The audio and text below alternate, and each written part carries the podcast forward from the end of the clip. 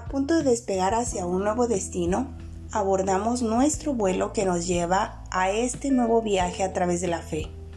Y en esta ocasión nuestro tema lleva por título Dependencia peligrosa. Los seres humanos por naturaleza somos sociales. La misma historia de la humanidad nos relata cómo la convivencia ha sido fundamental para el desarrollo de la sociedad. Si fuéramos totalmente independientes, viviríamos aislados. El apego es una de nuestras necesidades básicas y uno de los más bellos y reconfortantes sentimientos. Observamos esta actitud desde que nacemos. El primer rasgo se da con la madre, de la cual el bebé recién nacido por nada del mundo desearía despegarse de ella. ¿Y qué decir cuando se trata de nuestra familia, de nuestros padres o abuelos adorados? Y cuando llega el momento del enamoramiento, ese sentimiento es otro tema. Y es normal que se establezcan vínculos de dependencia entre nosotros. Pero el asunto se torna delicado cuando, debido a un sinfín de factores, Luego la compañía, la presencia, la cercanía, las palabras y demás se convierten en nuestra razón de vivir, en un sentimiento adictivo casi casi de vida o muerte. Por mencionar algunos de los factores que nos llevan a este tipo de dependencia emocional, citaremos los vacíos en lo más profundo de nuestro ser, sentimientos de inseguridad y baja autoestima de la persona la persona dependiente emocionalmente experimenta una intensa carencia afectiva que siente que debe llenar con alguien más y esta cada vez se hace más crónica. Aunque esto pudiéramos comprenderlo más en el entorno de pareja, en realidad es un asunto que tiene que ver con nuestras demás relaciones y hasta con cosas como la dependencia del trabajo sin descanso, a un deporte y hasta a un artista de moda.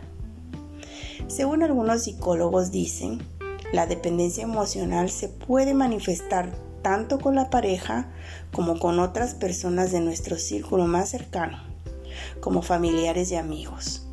La persona que la padece se olvida de su individualidad y de lo que significa disfrutar de la vida por sí mismo sin tener que depender de lo que los demás opinen o piensen, y sin estar pendiente en todo momento de la felicidad de los demás para que la suya tenga valor. En este marco quiero dejar en tu corazón un principio divino que te ayudará a incrementar y fortalecer tu fe en Dios. Él nos formó y nos creó con todas las características que poseemos.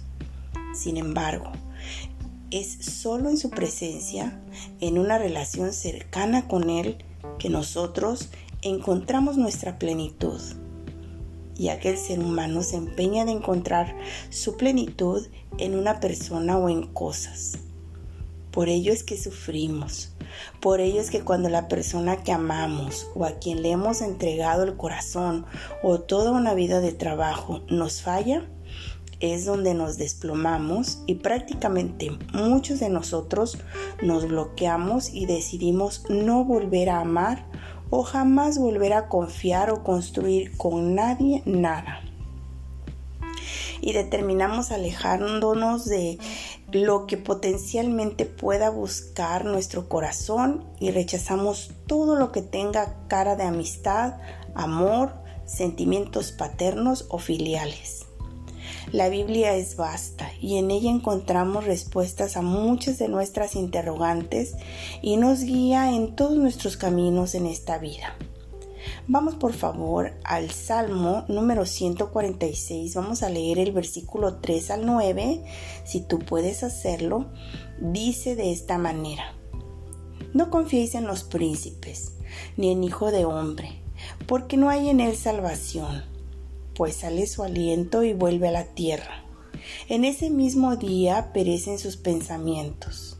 Bienaventurado aquel cuyo ayudador es el Dios de Jacob, cuya esperanza está en Jehová su Dios, el cual hizo los cielos y la tierra, el mar y todo lo que en ellos hay que guarda verdad para siempre, que hace justicia a los agraviados, que da pan a los hambrientos. Jehová liberta a los cautivos, Jehová abre los ojos a los ciegos, Jehová levanta a los caídos, Jehová ama a los justos, Jehová guarda a los extranjeros, al huérfano y a la viuda sostiene y el camino de los impíos trastorna.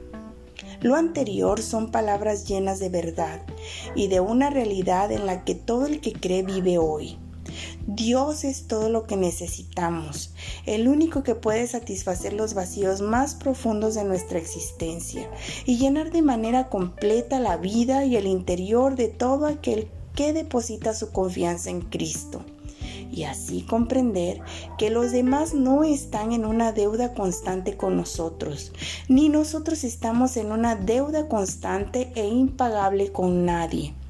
Las personas a nuestro alrededor solo son un regalo divino que es necesario valorar. Nuestros sentimientos deben ser regulados por la intervención divina y su guía nos llevará siempre a dar lo mejor y ser también personas que sean excelentes receptores de sentimientos sanos.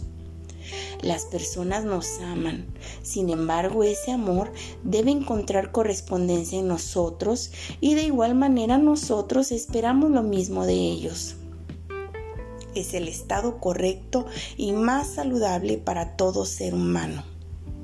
Soy Oti Acevedo, nos vemos en nuestro próximo episodio.